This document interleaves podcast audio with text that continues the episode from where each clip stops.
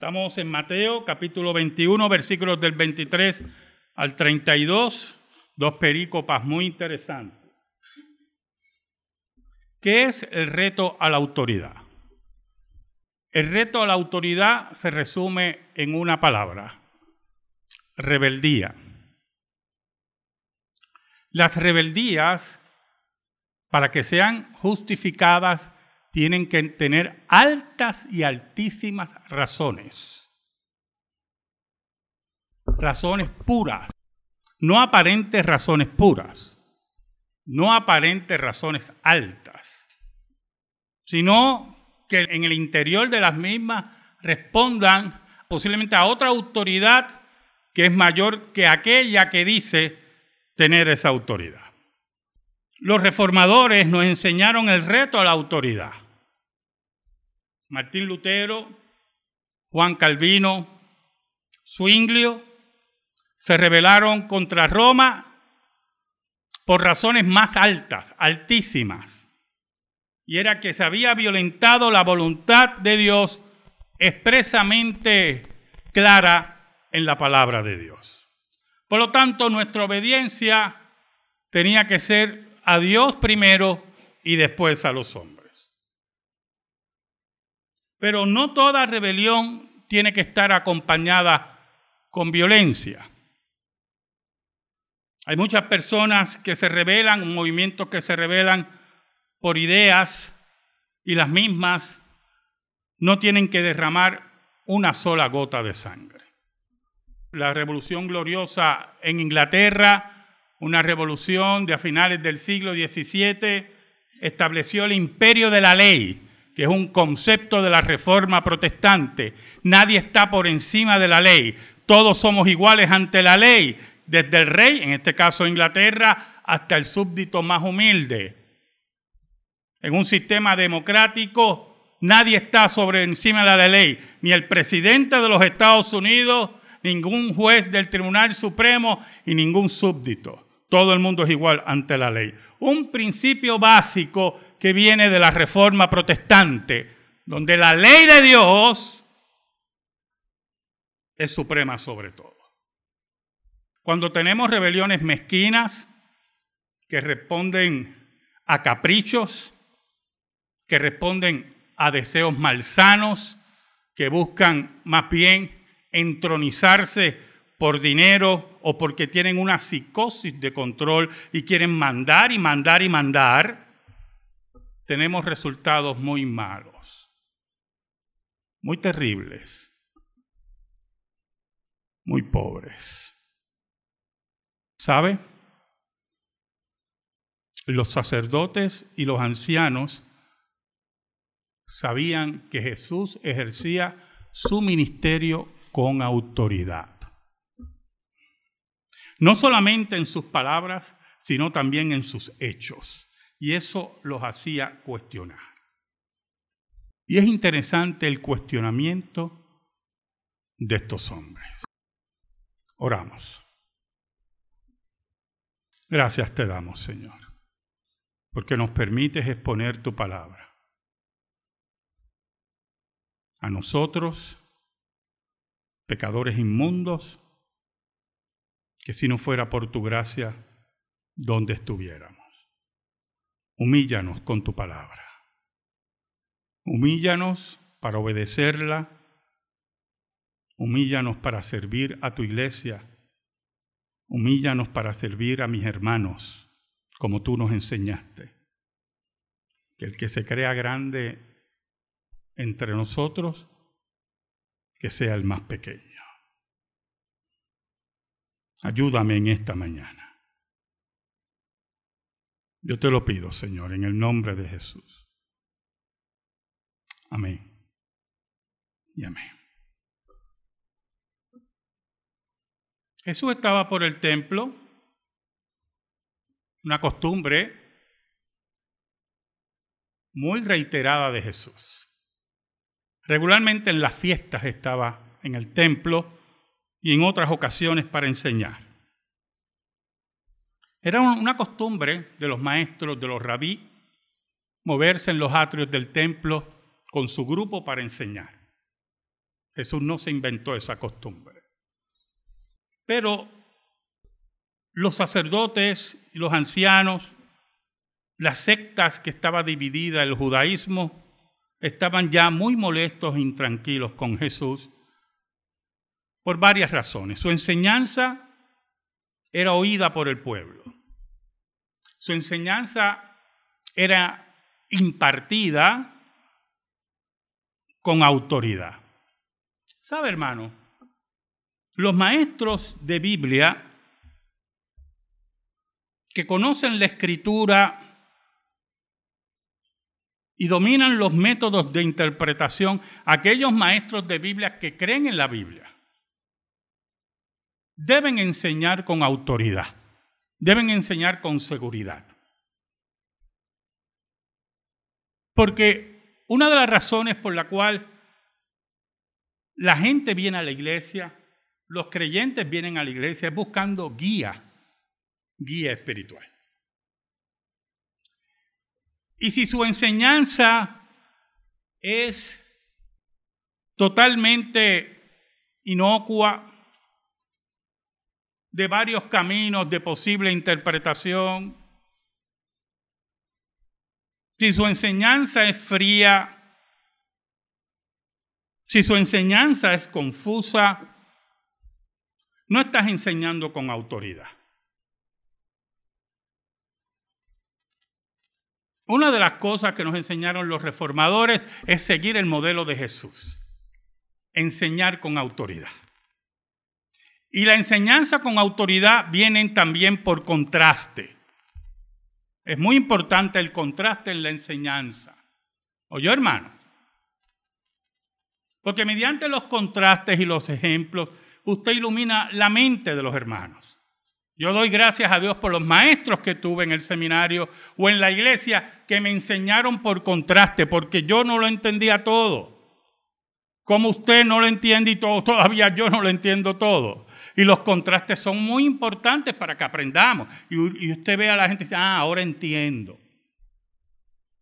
Muy importante, ¿verdad? Y en los contrastes usted establece la autoridad como hacía Cristo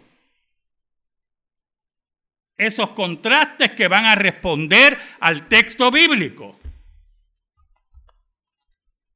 Jesús enseñaba con autoridad.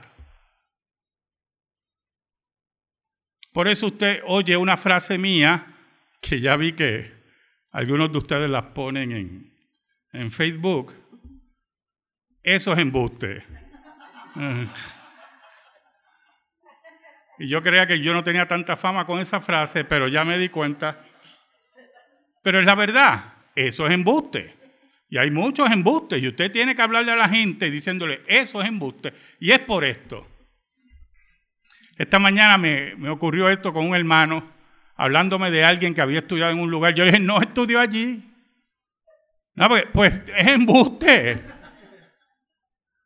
Y entonces, no, yo le voy a buscar el dato. Yo, mándame el dato, vamos. Yo estaba seguro que no, pero posiblemente, pues, como yo no lo sé todo, había un dato ahí que pues yo no conocía. Pero cuando me envía el dato, yo le escribo hacia atrás. ¿Viste que no era allí? Y él me dice, es verdad. Jesús hacía los contrastes. A ustedes les enseñaron esto, más yo os digo. ¿Sabe? Y en este encuentro es interesante. Ellos le preguntan en el versículo 23, ¿con qué autoridad haces estas cosas y quién te dio esa autoridad? Entonces, quieren revelar a Jesús, descubrir a Jesús, confundir a Jesús. Y el maestro, que ya había dicho cientos de veces, hermano, que él era enviado del Padre y hacía lo que el Padre le decía, posiblemente se sorprende por la pregunta, aunque conocía lo que había dentro del hombre. Por lo tanto, Jesús quiere descubrir el corazón de ellos. Ellos buscan confundir a Jesús y él decide descubrir el corazón de ellos. Y es muy importante los detalles en este diálogo, yo hermano. Jesús le contesta con una pregunta. Muy interesante. Porque esa pregunta, hermanos, contrasta con lo que nos dicen por ahí. Una pregunta no se contesta con otra pregunta. ¿Usted ha oído eso? ¿Usted ha oído eso? Pues eso es embuste. Eso no es verdad. ¿Quién se inventó eso? ¿De dónde está la regla esa escrita? Cuando alguien le dice, no me contestes con una pregunta, lamentablemente yo quiero establecer el contraste. Porque tu pregunta está cargada. Tu pregunta es mentirosa.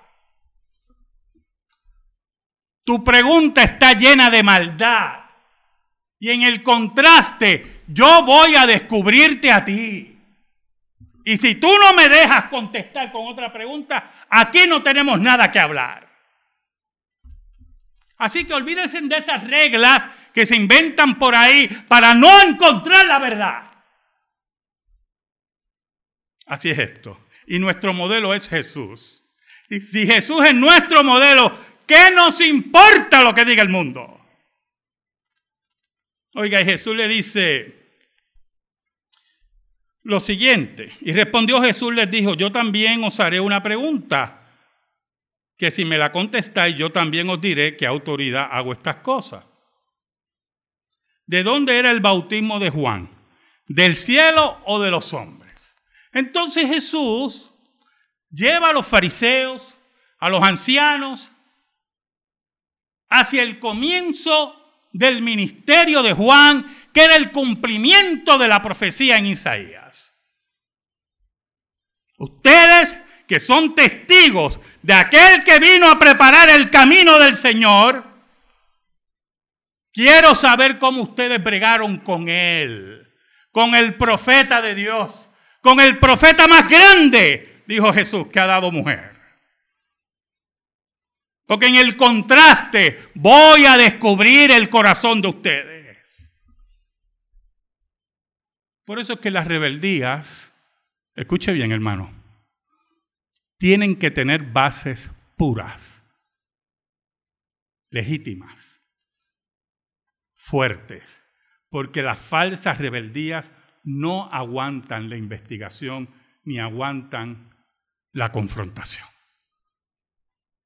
¿Sabe? En la dieta de Worms, Lutero está allí y es confrontado. El monje rebelde, el monje enemigo de las indulgencias y de las riquezas malsanas de Roma. Allí en contraste contra el imperio, el emperador Carlos V, todos los representantes del papado, estaba ese monje solo, rebelde, pero humilde al mismo tiempo. Lo interrogan, lo llevan contra la pared. Pero como su rebeldía respondía a la escritura, a la palabra de Dios, al celo de la palabra de Dios, estaba dispuesto a morir.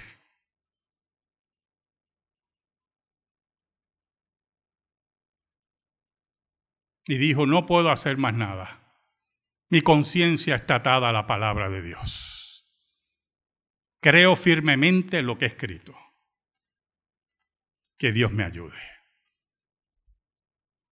Es la rebeldía pura, la rebeldía prístina la rebeldía que busca la gloria de Dios y no grabar nuestros nombres, que sean malditos nuestros nombres, que solamente reluzca el nombre de Jesús. ¿Sabe? Entonces ellos hicieron consejo.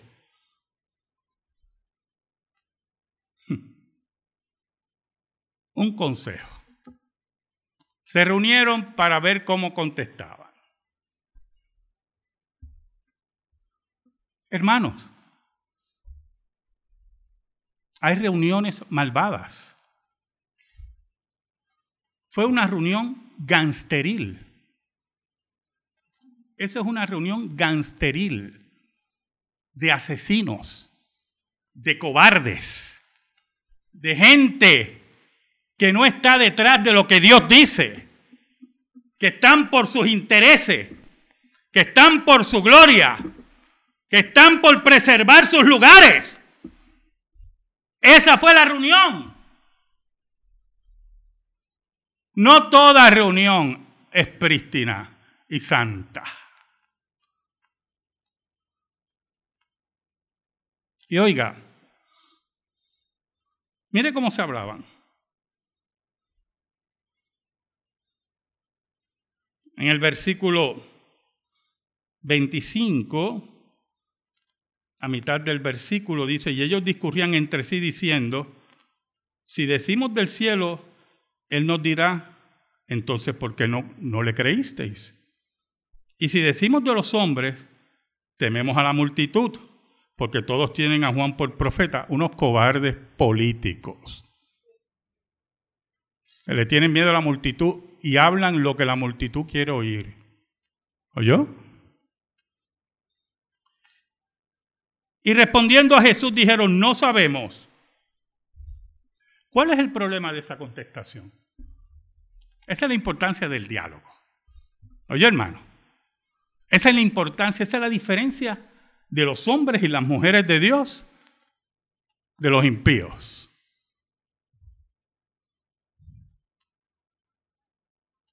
No sabemos. No, hermano, ellos sabían pero deciden mentir porque son hombres sin columna vertebral. Son hombres impíos. Son hombres que quieren mentir. Son hombres que quieren preservar sus nombres, sus favores, sus posiciones. No le importa Dios. No le importa la palabra. Y mienten. No sabemos. Ahí está el contraste. Jesús descubre ahí el corazón de ellos.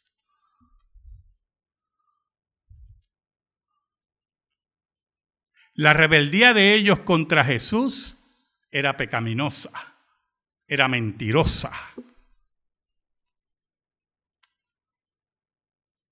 Ahora, es interesante la contestación de Jesús.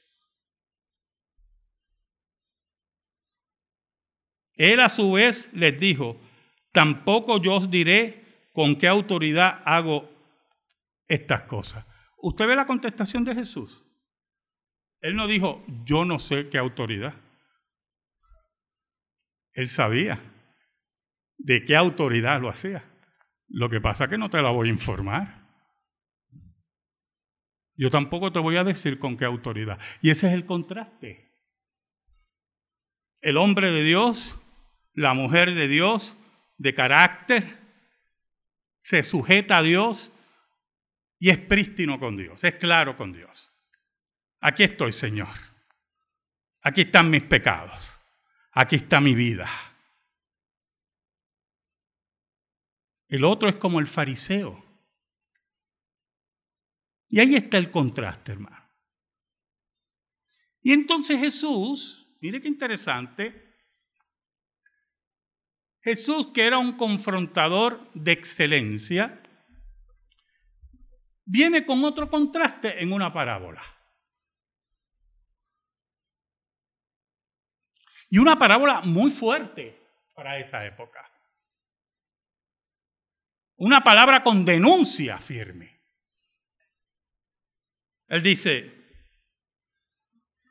en el versículo 28, pero ¿qué os parece? Un hombre tenía dos hijos. Y llegándose al primero le dijo, hijo, ve, trabaja hoy en la viña. Y respondiendo él dijo, no quiero. Pero después arrepentido fue. Y llegándose el otro le dijo lo mismo. Pero él respondió y dijo, yo iré, Señor. Y no fue. ¿Cuál de los dos hizo la voluntad del Padre? Ellos dijeron, el primero. A mí me sorprende el orgullo de estos hombres. ¿Sabe por qué, hermano? Porque después que Jesús los confronta, se quedan allí a coger siguiendo, a coger palo. O sea, son gente orgullosa. O sea, nosotros nos podemos reír, pero son gente orgullosa, son gente soberbia.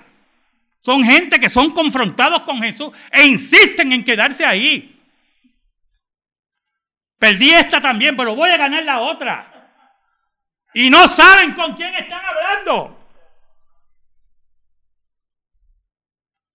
Y ellos muy tranquilamente, porque creen para ellos que la parábola es pues, una bobería, una tontería, pues claro. ¿Quién obedeció? El primero. Y ahí Jesús viene con el segundo palo. Porque no son humildes. No son gente que estén humildes ante Dios.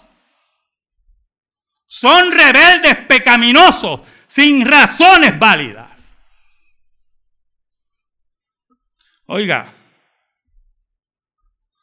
él dice, Jesús les dijo, en verdad os digo que los recaudadores de impuestos, los publicanos, y las rameras entran en el reino de Dios antes que vosotros. Entonces, decir eso en ese tiempo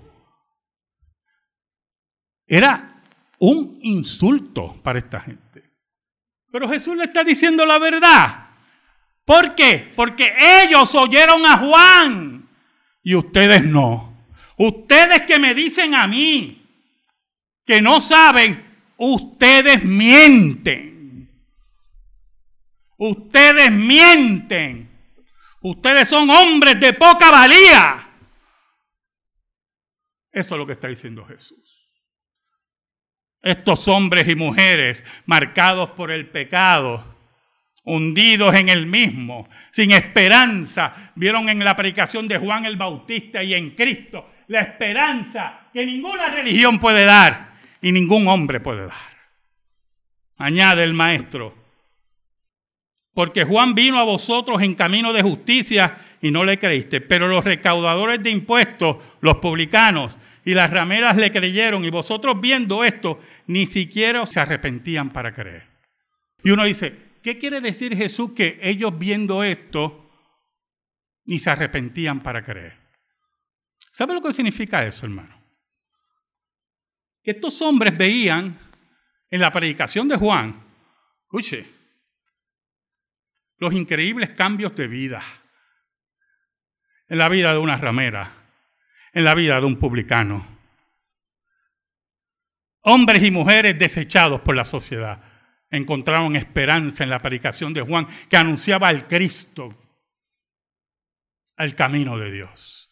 Hombres que eran rebeldes contra la ley de Dios y se humillaron ante la predicación de Juan para encontrar la vida eterna que nadie le podía dar. Jesús le está diciendo a estos hombres, ustedes que se atreven a mentirme descaradamente, que son testigos de la gran predicación de Juan y no la admiten, que son testigos de los grandes cambios en la vida de rameras y publicanos y no la admiten que ven mis milagros y mis señales y, no, y preguntan y preguntan con qué autoridad. Ustedes no entran en el reino de Dios. Porque aquí entra aquel que está en medio de su rebeldía contra la ley de Dios, se humilla y lo acepta.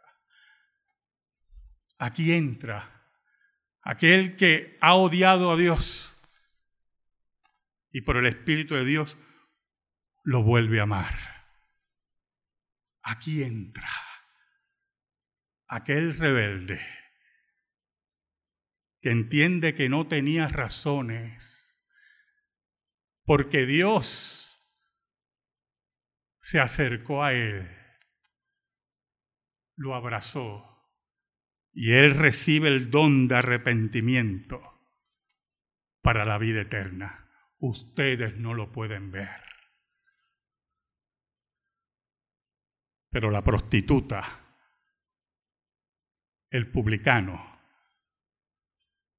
lo ve. Amén. Gracias te damos, Señor. Y te pedimos, Señor, en el nombre de Jesús, que esta palabra sea depositada en nuestra vida y en nuestro corazón. Por Cristo Jesús. Amén. Y amén. Estamos en silencio, hermano.